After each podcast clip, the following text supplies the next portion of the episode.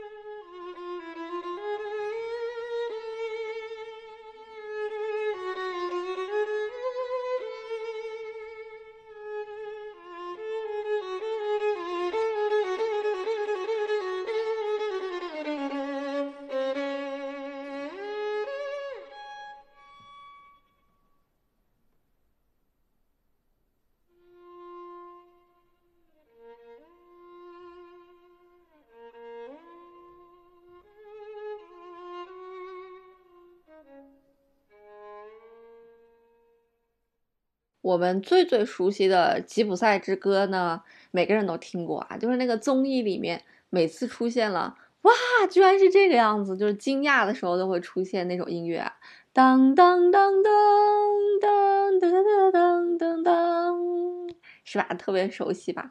那这个呢，就叫做吉普赛之歌，流浪者之歌，哈，是萨拉萨蒂所写的。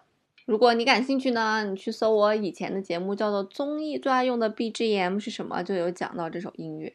那还有什么音乐也跟吉普赛有关系呢？就是我们最熟悉的卡门呐。那卡门呢，我们也能感受到吉普赛音乐当中的那种热情多变。好，那这部这个狂想曲的结构哈，呃，也跟李斯特的狂想曲的结构其实是一样的，所以呢，我们也可以叫它叫做音乐会狂想曲。你在听整个作品的后半节的时候，你也能够感觉到什么叫做狂想，就是很炫技啊，技巧很丰富啊，听起来很夸张，反正让人一听呢就感觉哇，这曲子肯定不好演奏。那我们刚才也说了啊，这首作品是给一个匈牙利的一个女小提琴家去创作的，那它里面的结构呢，也是跟匈牙利非常有关的。那整首作品里面呢，有两段查尔达式舞曲，一段快的，一段慢的哈。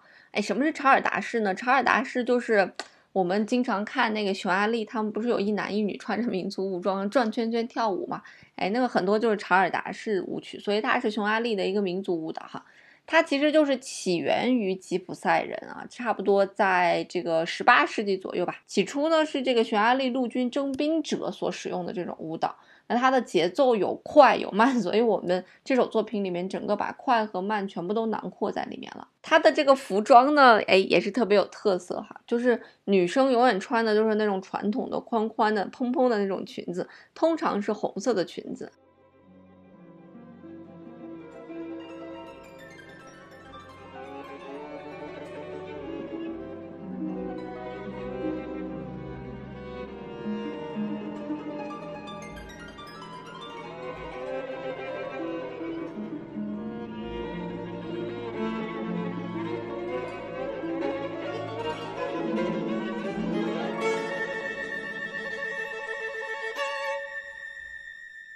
哎，那我们刚才听的那段呢，其实是除了小提琴之外，又有竖琴的加入哈。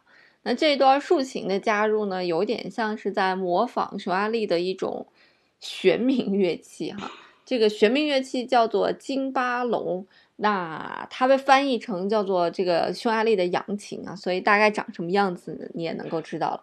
那它是在中东国家非常常见的一种乐器，在匈牙利呀、斯洛伐克呀、捷克呀、克罗地亚呀、罗马尼亚呀，还有俄罗斯都非常非常的常见。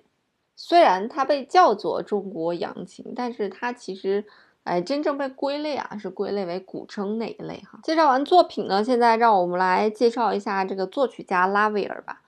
拉威尔被称作是这个印象派的一个代表人物，但其实呢，我个人觉得他好像没有写什么印象派的一些作品哈。那拉威尔是一八七五年三月七号出生在法国南部，比较靠近于西班牙的这个山区了啊，出生在这样一个小城。那后来呢，就跟着爸爸一起来到了巴黎了，从小就学习音乐，七岁学习钢琴，十四岁呢就以优异的成绩考进了巴黎音乐学院。巴黎音乐学院应该是巴黎啊最顶尖的这个学府了。青年的拉威尔一直想要做一些标新立异的这些事情，但一直都不被传统的这种音乐界所认可。虽然不被认可呢，但是无所谓，不被认可就不被认可呗，我还是要做我自己。那他的两部非常有名的作品哈，一部就是波莱罗，我们原先跟大家讲过，这个波莱罗其实就是一部追求音响效果极致的作品哈。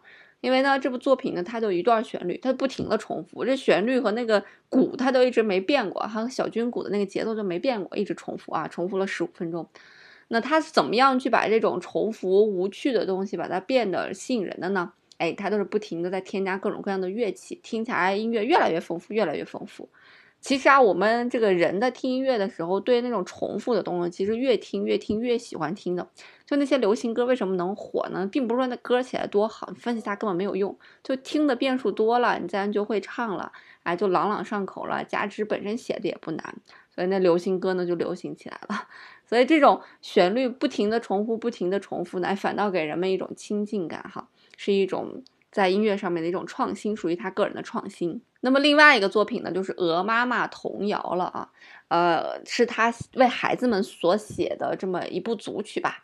其实《鹅妈妈童谣》是英国特别著名的一个童谣，现在很多小孩子这个英语启蒙呢，还用《鹅妈妈童谣》里面的一些童谣啊。那《鹅妈妈童谣》里面的有一些音乐，我们也特别特别熟悉，比方说我们最熟悉的就是《Mary Had a Little Lamb》。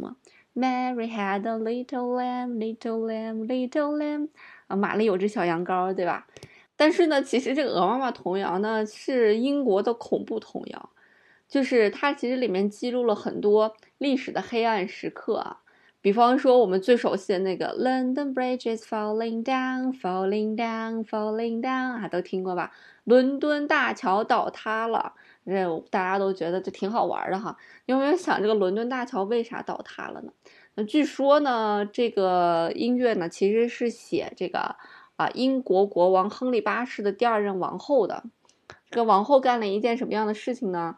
啊，建议大家去看一个电影啊，那电影也挺屌的，叫做《另一个波林家的女孩》，哎，就是写这个宫斗剧的。然后这个宫斗剧是特别特别的反转，然后特别特别的，我觉得比《甄嬛传》还要《甄嬛传》的一部啊，这个英国宫斗剧，大家可以去看一看。所以呢，当时这个呃，亨利八世的这个第二任王后，她被指控乱伦啊，通奸，然后就被啊处死了啊。所以为什么 London Bridge falling down, my fair lady 呢？哎，就是因为这个原因。那还有一首儿歌也特别熟，Ring around the rosy, a pocket full of posies, ashy, ashy, we all fall down。还有没有听过这个？这个现在被改编成了很多版本哈。那这个其实是在说什么呢？他说，嗯，就是口袋里面装满了那个花朵啊，大家都变成了灰烬了，然后我们都倒下了。其实这个就是在指啊，十七世纪的，应该是指的是黑死病哈，因为这个鼠疫啊，这个人们身上会有那个青斑啊，黑斑就一块黑一块青的那种斑。而为什么人们兜里面要装全部都装满这个花束花朵呢？就是。呃，就跟我们现在戴口罩一样，防疫啊，防疫。那那个 we all fall down 的意思就是我们都死了，所以听起来是不是挺暗黑的？好了好了，关于鹅妈妈里面的黑暗童谣，我们以后有空再去讲哈。那总之呢，拉威尔呢，哎，也写了这样一部鹅妈妈童谣。那最后呢，还是说到我们的这个吉普赛人吧。吉普赛人其实。我觉得是一个特别神奇的民族。我一想起吉普赛，其实就想起水晶球。我记得在以前的节目里面也跟大家聊过哈，但我现在发现长了很多新粉，我打算再跟大家说一遍。就是呢，在英国的这个曼彻斯特啊，大家在小红书上面一搜就能搜到那个地址，就有一个吉普赛人，一个女巫，然后专门用水晶球给你占卜啊，据说非常非常的灵。我上次跟大家说的时候呢，只是我听说过有这么一件事情。那个，我这次跟大家 说的时候，那是我上次去吃饭的时候，我有一个朋友，他就真的去找那个女巫占卜过，然后据说非常非常的灵验，他甚至能把同学的，就是你身边那个人的名字都能说出来。嗯，不知道真假，我也没有试过啊。不过全程是英文，但大家不用担心，据说这个吉普赛女巫的英文非常的标准，所以大家如果听不太懂的话呢，不妨录下来啊，也。具体的地址我也不知道啦，如果大家想要知道的话，可以去小红书上一搜就搜到了。好啊，音乐不迷路就在扫盲班，我们下周再见喽。